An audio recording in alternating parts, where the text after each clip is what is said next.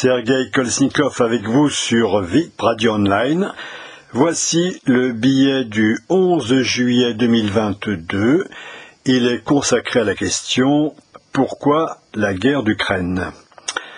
Alors, d'après le secrétaire général de l'OTAN, le Norvégien Jens Stoltenberg, cette guerre est partie pour durer des années. Diable.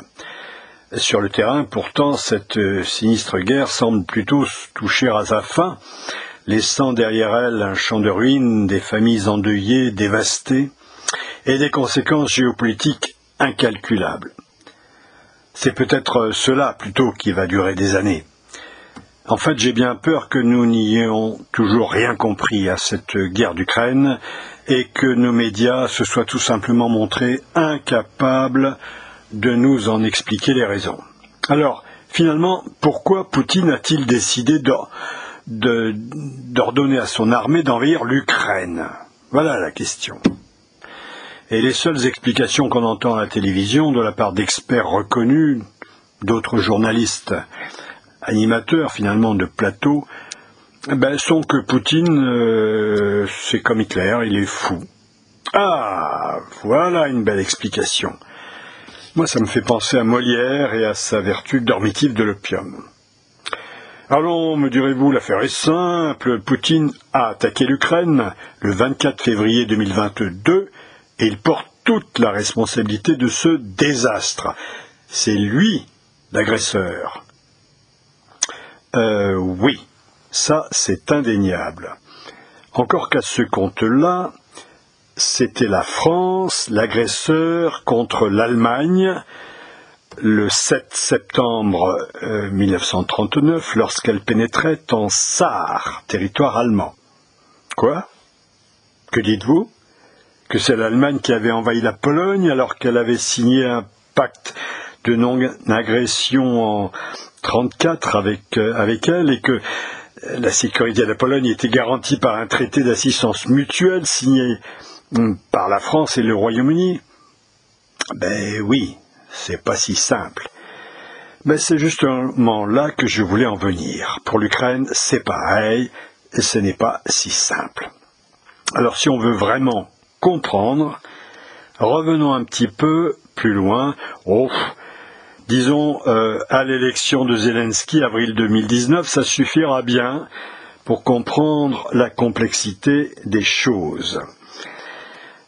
Plantons d'abord le décor. L'Ukraine, dont Zelensky prend les rênes en détrônant Poroshenko, l'oligarque au pouvoir depuis 2014, euh, c'est un pays à l'agonie.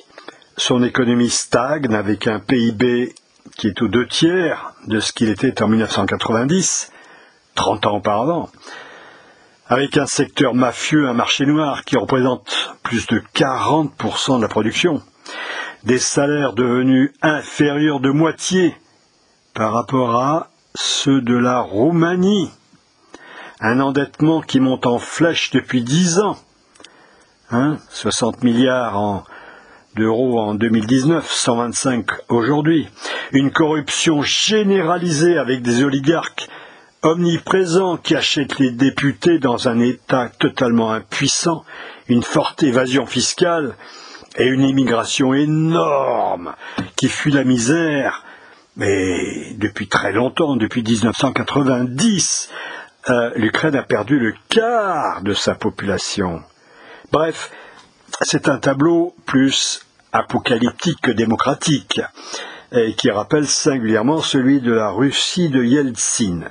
Et c'est pour échapper à ceci que le peuple ukrainien va se jeter dans les bras d'un nouveau venu qui ne semble pas comme les autres, donc Zelensky, euh, qui paraissait euh, si gentil.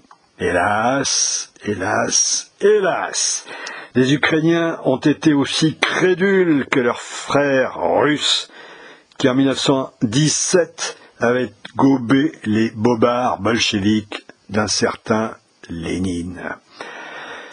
Car personne, voyez-vous, ne sort comme ça par magie du ruisseau, sauf dans les contes de fées. Le camarade Oulianov avait touché 50 millions de marques du Kaiser Guillaume II pour abattre le régime impérial du tsar Nicolas II et conclure une paix séparée avec l'ennemi allemand, ce qu'il va faire à Brest-Litovsk. Alors le sponsor de Zelensky, lui, ben, euh, c'est Igor Kolomoïski. C'est un des trois plus gros oligarques ukrainiens, excusez du peu. Et il va faire connaître ce, ce comédien humoriste de profession grâce à son empire médiatique et notamment à sa chaîne de télévision qui diffuse la série humoristique Serviteur du peuple, où Zelensky joue le rôle d'un prof d'histoire honnête, auquel on peut donc s'identifier, et qui devient président de la République.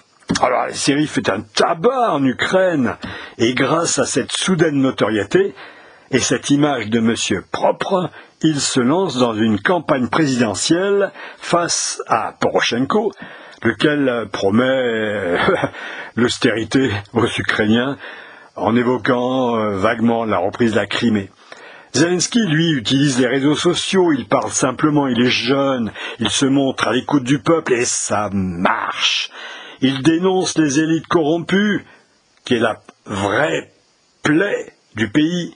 Il prône un cessez-le-feu dans le Donbass, la paix, enfin la paix, ce que souhaitent les électeurs. Il, prône une négociation véritable avec la Russie de Poutine et l'organisation des référendums sur l'intégration de l'Ukraine dans l'OTAN.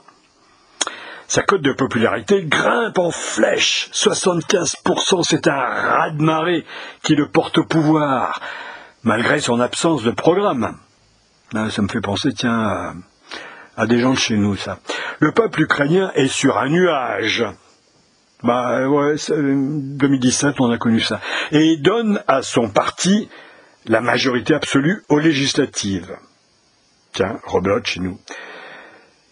Hélas, le peuple ukrainien va vite déchanter. Zelensky, devenu président, empêche qu'on s'intéresse de trop près aux affaires de Kolomoïski, accusé de corruption aggravée, et à celles d'autres oligarques, tels euh, Rinat Akhmetov, qui a des intérêts industriels dans le Donbass. En 2021, il va interdire trois chaînes de télévision pro-russes. Bah oui, mais 40% de l'Ukraine au bas mot est pro-russe. Alors, et s'il le fait à la demande des Américains Tiens, tiens, qu'est-ce qu'ils viennent faire dans cette galère, ceux-là? Du coup, euh, l'Union des journalistes ukrainiens dénonce des atteintes à la liberté de la presse. Et puis, on va s'apercevoir que Zelensky possède des affaires un peu partout, des villas de luxe à l'étranger, qu'il est lié à des sociétés offshore. C'est le scandale des Pandora Papers. Euh, société implantée à Chypre et qu'il est impliqué dans des affaires de blanchiment d'argent via Private Bank. Bref, qu'il est lui-même un peu en fait à l'image d'une classe politique ukrainienne largement corrompue. Alors bon, Volodymyr Zelensky a du talent, c'est indéniable. Il a un sens hors pair de la communication. Bah, c'est son métier. Il a du courage, reconnaissons-le, un charisme extraordinaire. Mais c'est un personnage plus complexe qu'il n'y paraît. Et cela, curieusement, nous est caché par nos médias. Oh, c'est un oubli sans doute, car nous sommes en démocratie tout de même. D'ailleurs, les, les, récentes législatives ont démontré à quel point notre système électoral fonctionnait en toute liberté. Bah, c'est que dans les dictatures qu'on n'a pas besoin de penser et qu'on n'a pas le droit de penser. Ouais. C'est vrai que dans les urnes, notre démocratie fonctionne. Ok. Mais euh, il faut bien admettre qu'au niveau des écrans de télévision, euh, c'est un peu différent. On a beau zapper sur toutes les chaînes, c'est un seul discours qui se dégage. Vive Zelensky, le défenseur héroïque de l'Ukraine qui se bat comme David contre Goliath. Et tiens, c'est curieusement la même tonalité qu'au G7. Et il faut chercher dans les radios de l'underground, euh, je pense à Sud Radio du camarade Berkoff, pour trouver un son de cloche différent de celui des télévisions du service public, ou bien des télévisions comme euh, BFM TV et autres LCI, voire même parfois de CNews. Euh, Russia Today, évidemment, a été suspendu, ayant été accusé de faire la propagande. En fait, on se demande, pour Barnes elle, elle donnait son point de vue, comme tout le monde. Et finalement, la télévision française est devenue un instrument au service d'une pensée unique. Euh, je pense que l'ami Voltaire doit se retourner dans sa tombe. Alors creusons un peu. D'abord, que diable viennent faire les États-Unis dans la question ukrainienne?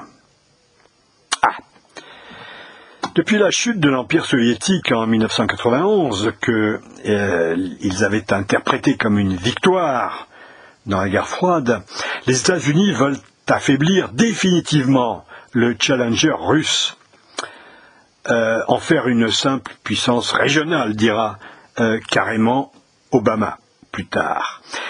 Ils vont financer en 2004, à l'époque de George Bush, le George Bush de la guerre d'Irak de 2003, et euh, alors ils vont financer la révolution d'Ukraine, la révolution orange d'Ukraine, comme ils vont financer les révolutions de couleur en Géorgie, Biélorussie, pour installer la grande Pax Americana en lieu et place de l'impérialisme soviétique.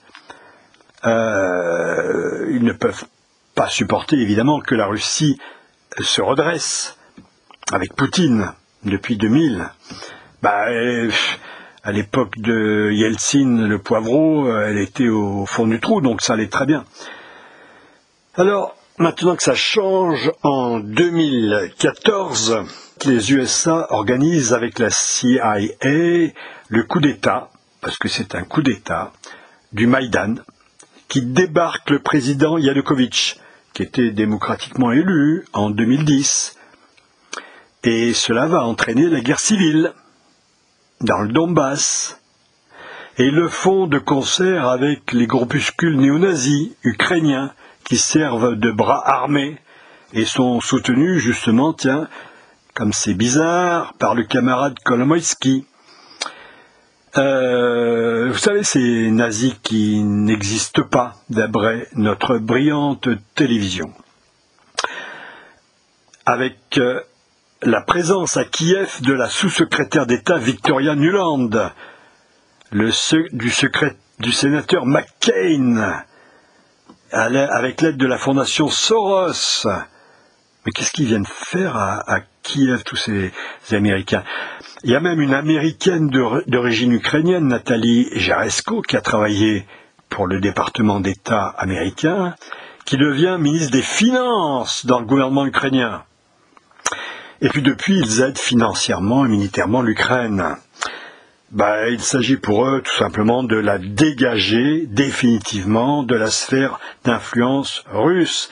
Ils vont l'armer, y amener leurs conseillers militaires, y créer des bases militaires, qu'ils appellent missions, c'est moins visible.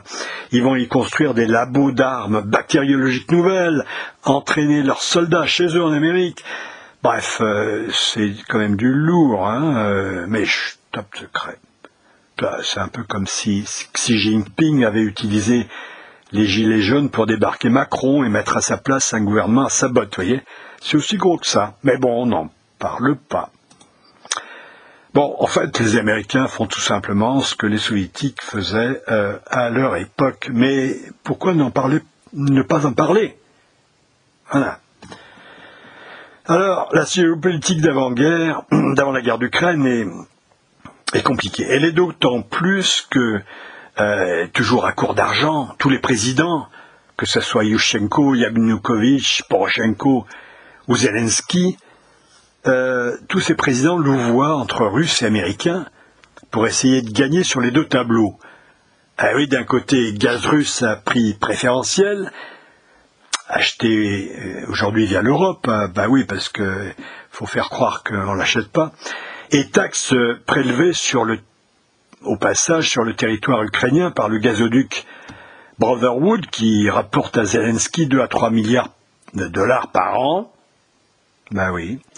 Même si ce brave Zelensky dira plus tard qu'il fallait pas que nous, Européens, commercions avec euh, la Russie. Alors, au 31 décembre 2019, un accord entre Moscou et Kiev a encore été signé pour cinq ans. Et euh, de l'autre, on a un soutien politico-financier des États-Unis et du FMI euh, qui font évidemment chanter les violons du bonheur pour que Kiev se rapproche de l'Ouest. Le problème, c'est que Zelensky est un comédien très doué, mais il n'est pas un politicien. Euh, oui, c'est un mauvais politicien.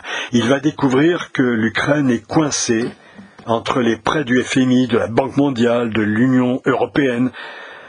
Il va découvrir le pouvoir politique des oligarques, les pressions politiques des ultranationalistes, la dépendance à l'égard de Gazprom, de l'opinion populaire et du sentiment pro-russe des régions de l'Est et du Sud.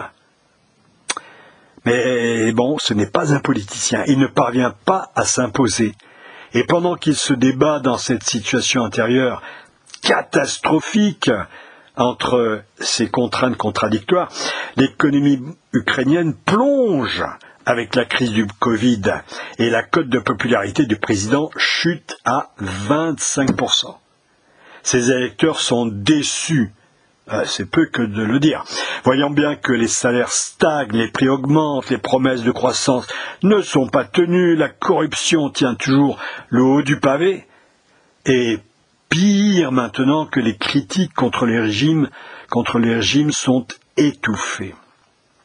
Alors Zelensky va essayer de se remettre en selle en novembre 2020 avec sa plateforme Crimée qui se propose de reprendre le contrôle de la Crimée avec l'aide internationale.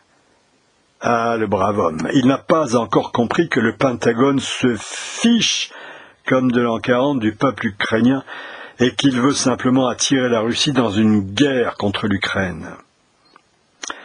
Trump, lui, euh, puisqu'il est à pouvoir, est en pleine campagne électorale contre Biden, qui est le chouchou des médias, euh, qui penche évidemment à gauche, euh, en Amérique aussi. Déjà fin 2019, Trump conditionnait euh, l'aide américaine à une autre demande d'enquête sur le business ukrainien de Hunter Biden, le fils de mm, Biden, son challenger, qui était soupçonné d'occuper un emploi fictif, tout simplement, fictif mais très juteux, dans un groupe industriel ukrainien. Alors hélas pour Trump, c'est Biden qui gagne les élections en décembre 2020. Et alors, Zelensky va se transformer. Adieu prudence. Bonjour témérité. Il change radicalement sa politique. En avril 2021, il rompt le dialogue avec Poutine et déclare que seule l'entrée de l'Ukraine dans l'OTAN pourra résoudre les tensions. Il a mordu à l'hameçon américain, pauvre homme. En fait, c'est parfaitement stupide, parce que c'est justement cette prétention qui sera soutenue mordicus par Biden, qui du coup va rejeter tous les plans sur la sécurité en Europe proposés par Poutine, c'est cette prétention qui va conduire à la guerre. Et Zelensky, comme son prédécesseur Poroshenko, va rejeter les accords de Minsk II signés en 2015 entre l'Ukraine, la Russie, les séparatistes, la France et l'Allemagne. C'est le format Normandie. Les USA n'en font pas partie, bien sûr, ben, qu'est-ce que ça change? Macron s'est aligné sur Biden et s'est aplati devant Zelensky. Quant à Merkel, la seule qui avait un peu la tête sur les épaules, elle est sur le départ. Et ce, ces accords de Minsk II disaient que l'Ukraine devait organiser l'autonomie des provinces séparatistes. Euh, bon, pas d'organisation d'autonomie des provinces séparatistes. Dès lors, c'est la montée des tensions. Entre qui? Entre Poutine et Biden. Pas avec l'Europe, vous noterez bien. Et la marche vers l'abîme commence. Pour, pour le russe, si l'Ukraine entre dans l'OTAN, cela signifie des missiles nucléaires juste à côté pointés sur Moscou. Il réagit comme John Kennedy, qui avait menacé les soviétiques de guerre nucléaire s'ils ne retiraient pas leurs fusées de Cuba en 62, un territoire indépendant comme euh, euh, l'Ukraine aujourd'hui, mais, mais tout proche. Finalement, la négociation entre soviétiques et américains va aboutir et la paix sera sauvée in extremis. Pourquoi? Parce que Khrushchev n'était pas fou. La différence aujourd'hui, c'est que Biden, lui, bah, il est un peu gâteux. Et surtout, il est poussé par le lobby américain du complexe militaro-industriel, qui veut organiser des guerres et vendre ses armes. Le président américain Eisenhower, lui-même, en 61, avait averti qu'il fallait mettre un garde-fou à cette puissance du lobby militaro-industriel. Biden va s'arc-bouter sur le droit des nations à entrer dans l'OTAN. Le principe bisounours, s'il en est. Un véritable homme d'État aurait compris, lui, que l'intérêt de l'Occident était de refuser l'entrée de l'Ukraine dans l'OTAN. Et c'est ce qu'a fait Angela Merkel, par exemple, en 2008. Hélas, cet argumentaire bisounours est soutenu à fond par les brillants journalistes qui peuplent les médias occidentaux. Mais, à l'inverse, il est dénoncé par de vrais intellectuels et diplomates de haute volée. Citons Hubert Védrine, Henry Kissinger, Henri Guénaud, Marek Alter et tant d'autres moins connus, et puis par des spécialistes de la géopolitique, comme Pierre Conessa de la DGSE, ou Jacques Beau, qui a travaillé pour l'OTAN, par exemple. Vous voyez?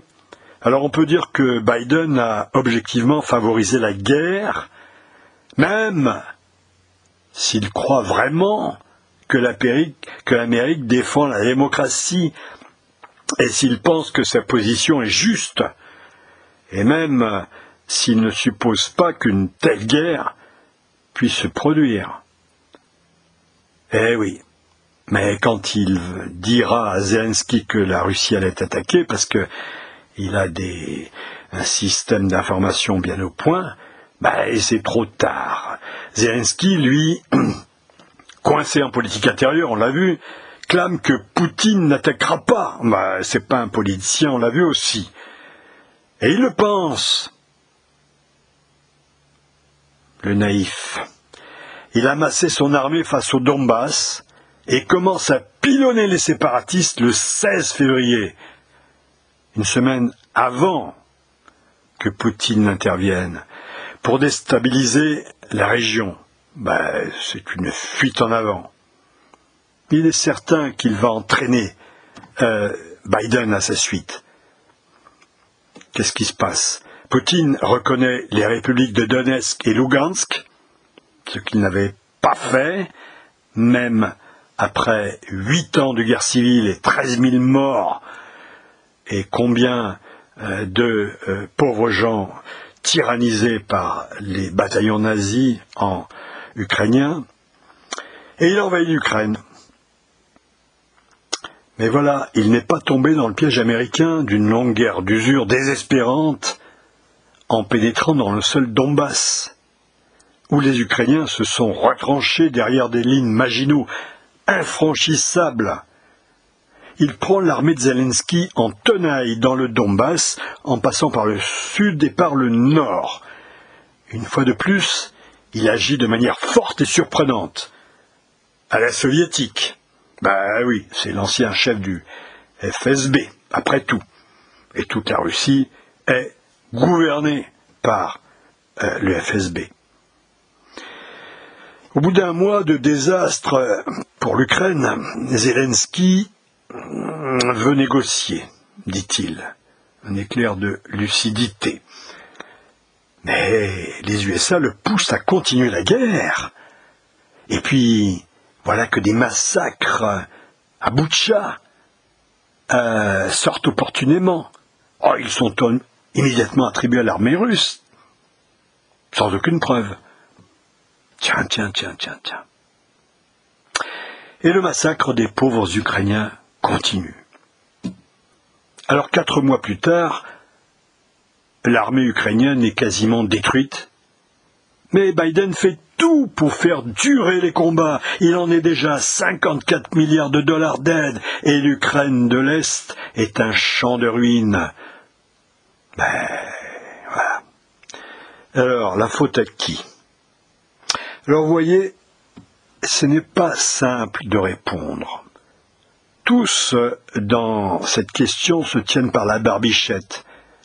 Poutine croyait sans doute que son opération militaire spéciale, comme il dénomme euh, sa guerre préventive, est, limitée en fait, car il ne veut pas s'en prendre à l'ouest de l'Ukraine, il croyait que cette guerre serait bien plus facile, et il croyait qu'il serait mieux accueilli sur place